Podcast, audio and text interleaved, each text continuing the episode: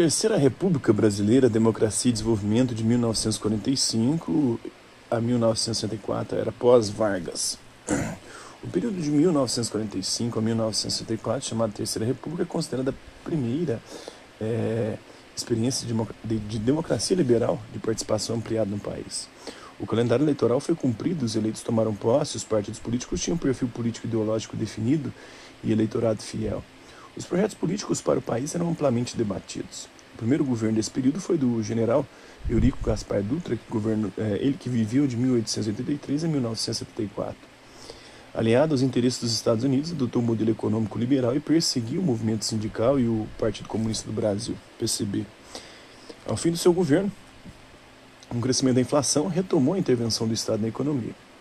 Quem o sucedeu foi Getúlio Vargas. Sua eleição desagradou os setores conservadores da sociedade. Logo ao assumir o poder, ele retomou o projeto nacional desenvolvimentista. Vargas criou o Banco Nacional de Desenvolvimento Econômico, BNDE, atualmente o BNDES, e a Petrobras nos modos aí do que antes é, fizeram os governos mexicanos.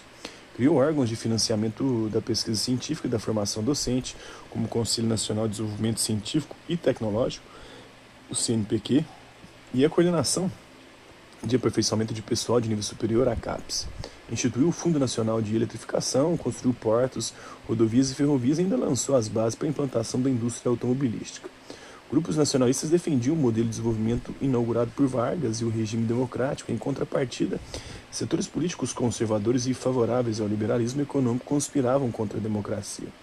A escalada das tensões entre os dois grupos fez com que, em agosto de 1954, após uma grave crise política, o Vargas se suicidasse.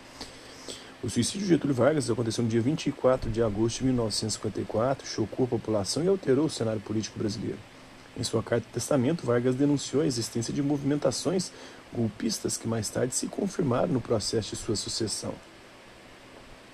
Então tem é, a notícia do suicídio na capa do jornal Última Hora, o único jornal favorável a Vargas na época da era Vargas. Né? Então a transição entre o governo do vice-presidente Café Filho, que sucedeu Vargas, né, ele que viveu de 1899 a 1970, e do próximo presidente eleito, que foi o Juscelino Kubitschek, ele que viveu de 1902 a 1976, foi conturbada.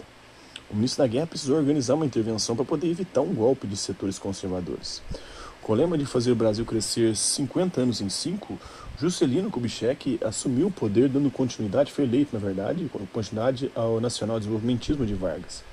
JK, como era conhecido, procurou apoio em capitais nacionais e estrangeiras e estrangeiros aliás, procurou apoio em capitais nacionais, em dinheiro, né? Capitais nacionais e estrangeiros para grandes investimentos. Seu plano de metas previa altos índices na produção de aço, cimento, carvão, petróleo, energia elétrica, automóveis, tratores e caminhões, bem como a construção de hidrelétricas, rodovias e ferrovias.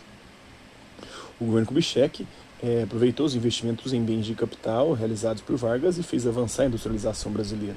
Alterou a circulação de riquezas com a construção de várias rodovias ligando as regiões brasileiras. O último objetivo de seu plano de metas era a construção de uma nova e arrojada capital para o país no Planalto Central, a construção de Brasília. Observe que na Terceira República existiam 13 partidos, mas três se destacavam: o Partido Trabalhista Brasileiro, PTB, o Partido Social Democrático, PSD, e a União Democrática Nacional, UDN. O PTB tinha como programa o Nacional Desenvolvimentismo, é do atual aí, é, lema do é, Ciro Gomes, né?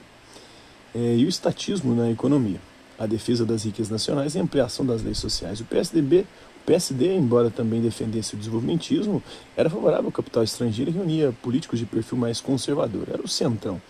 Ambos os partidos defendiam o legado de Getúlio Vargas. A UDN era um partido conservador, defensor do liberalismo econômico, do alinhamento político com os Estados Unidos, anticomunista e antigetulista, apesar de ter sido declarado ilegal em 1947 o Partido Comunista do Brasil, PCB, continuou disputando com o PTB o apoio dos trabalhadores.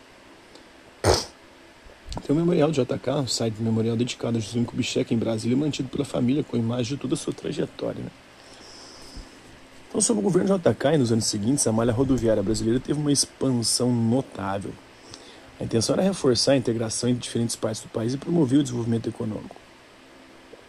Então tem os mapas que mostram a expansão das estradas de rodagem de 1957 a 1964. Então tem as existentes, as abertas e pavimentadas no período, tem as estradas de terra, as planejadas. É, observação, a Brasília foi inaugurada em 1960, por isso consta do mapa, né? Nesse mapa. Tem a Amazônia Legal Brasileira, o desmatamento é 2016, né? O desmatamento é 2016, boa parte nas regiões do Maranhão, Pará, Tocantins, Mato Grosso, Roraima. É, e não, Roraima, não tanto, Rondônia muito mais.